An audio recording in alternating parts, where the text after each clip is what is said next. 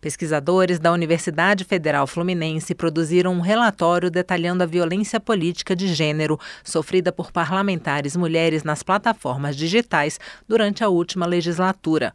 O estudo analisou ao longo de seis meses ataques feitos no Twitter, Facebook, Instagram e YouTube contra 79 deputadas federais e 12 senadoras. De acordo com o relatório Mapa da Violência Política de Gênero em Plataformas Digitais, no período de tempo analisado, foram encontradas mais de 4 milhões de mensagens. Cerca de 9% delas, ou seja, 360 mil, traziam alguma ofensa. Foi no Twitter que se encontrou a maior quantidade de conteúdo violento, cerca de 24%, praticamente uma em cada quatro das postagens analisadas continham violência. Mas foi no Facebook que foram encontrados os maiores índices de engajamento, ou seja, os posts violentos tiveram maior visibilidade. O insulto, a invalidação e a crítica negativa são as principais formas de ataque, somando mais de 90% das mensagens. A sátira e o humor provocativo representam 30% das mensagens.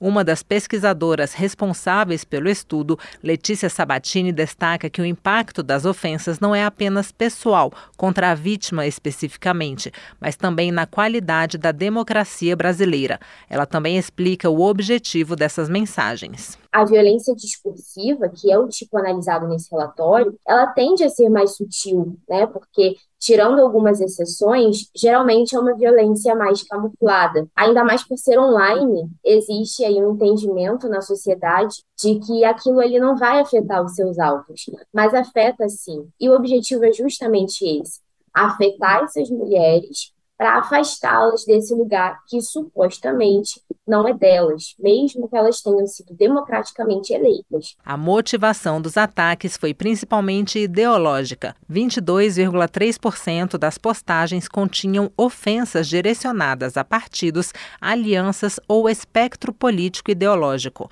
As parlamentares de esquerda são duas vezes mais atacadas que as de direita. Letícia Sabatini ressalta o cenário de polarização e radicalização do país. Você ataca determinada deputada porque ela é de determinado partido, porque ela defende determinado projeto de lei, porque ela apoia determinado político, mas ao invés de atacá-la no campo das ideias, argumentando, promovendo ali uma discussão que pode ter discordâncias e ser saudável, ao invés de fazer isso, você ataca aquela mulher no campo pessoal.